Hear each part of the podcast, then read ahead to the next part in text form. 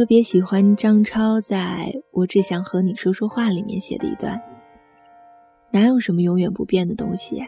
红酒隔夜就变酸，永远幸福的故事，我从来没有在现实里看过。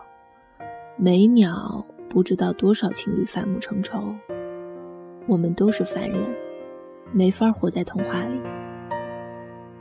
我想要的是一个伙伴，一起成长，相互扶持。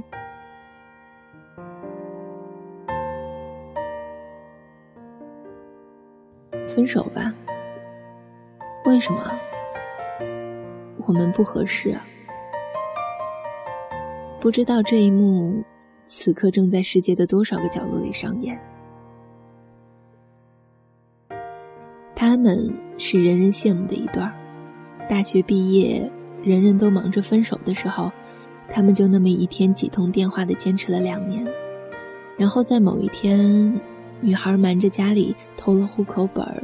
一张高铁票就去了男孩工作的城市找他，把结婚证领了，单纯的嫁给了爱情。一个大喜字贴在了门上，请了几个大学同学吃了顿火锅，就算成了家了。少数参与了那场草率婚礼的同学，看着他们那仿佛写着“友情饮水饱”五个大字的幸福笑脸，都尽自己所能的包了大红包。我想，除了是希望这对嫁给最纯粹爱情的同学可以一直幸福，也是想或多或少的弥补自己心里的遗憾吧。然而，三年不到，他们还是红本变绿本了。没什么大的矛盾，没有劈腿和出轨，但就如你脑补出来的那些画面一样。那么顽强的爱情，还是败给了柴米油盐，最后分道扬镳了。纯粹的爱情很美，但也就是因为太美了，所以才愈加脆弱。我有个朋友是回族的，他们家特别的虔诚，饮食上也特别讲究。大学毕业两年以后，不顾家里人和朋友的劝告，在一起半年就嫁给了他憧憬的爱情。男生阳光帅气，才华横溢，难得的是对他也好。结婚一年多的时候，他为他生下了一个白胖健康的儿子。可惜故事到这没有结束，他们在前不久离婚了。以前我以为相爱是两个人的事儿。他迁就我的生活和饮食习惯就够了。可是有一天加班回来到公婆那里接孩子的时候，看着不满四周岁的儿子啃着一块比他拳头都大的排骨，孩子奶奶还在为他擦着嘴角油渍的时候，我爆发了。我和他第一次那么严肃的争吵，而他那句“我爸妈那不是喜欢孩子吗？你不吃还得让孩子跟你一样吗？”第一次让我感到心凉。后来因为类似的问题，我们发现这个矛盾是解不开的。分手是因为不合适，生活习惯不合适。大多数情侣都是因为相爱在一起，大多数的分手都是因为不合适才分开。你我心里都清楚。因为不合适分手的远不止我讲的这两个故事，还有很多性格不合、三观不合，相爱不易，相处却更难。确实，如果足够深爱，可能会克服很多的不合适；但如果不能百忍成金，那么多半只能相忘于江湖。曾有的满腔深情。最后消失在一次次的磕磕绊绊中，因为爱情是会褪色的，就像老照片一样。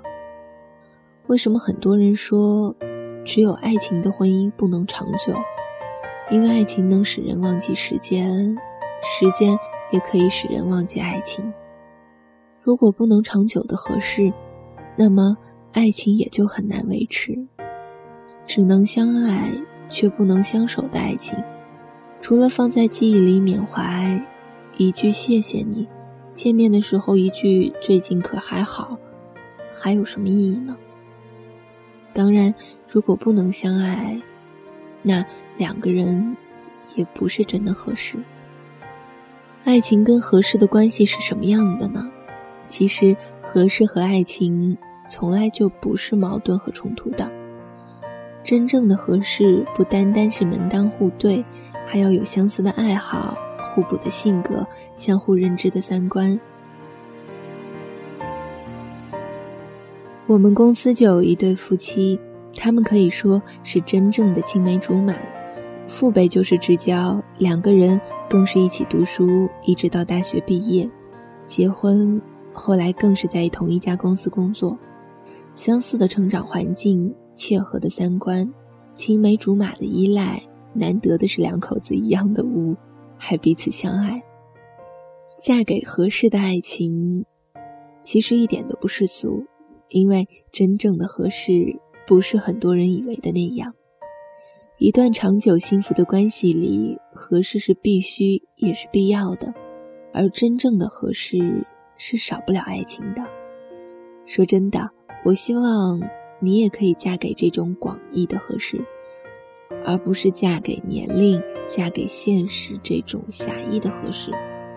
相信我，我和你一样讨厌那句“你俩挺合适的呀，还挑什么呀？